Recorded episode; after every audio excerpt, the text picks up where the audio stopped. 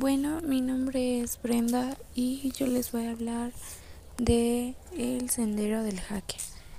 Este, esto es muy importante en la informática y se ha convertido en uno de los factores más importantes dentro de ella.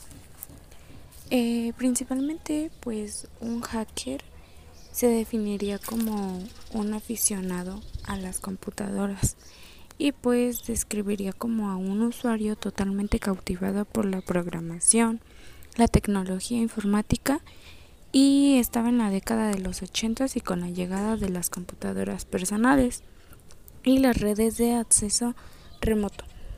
Estos sujetos maquinaron lo que hoy en, el, hoy en día es el Internet y tal como lo conocemos la mayoría de los hackers programan y contribuyen al mundo de Linux.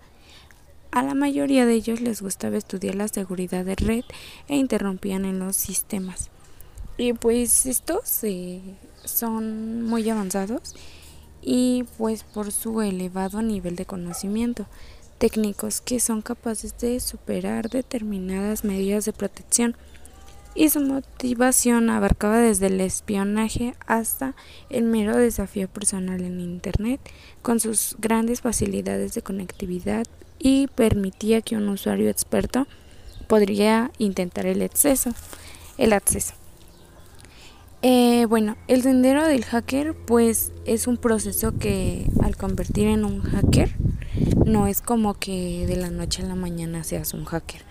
Realmente se trata de una lenta este y fatigante metamorfosis y que es un cambio fundamental en tu vida y puede cambiar tus hábitos y tus costumbres anteriores.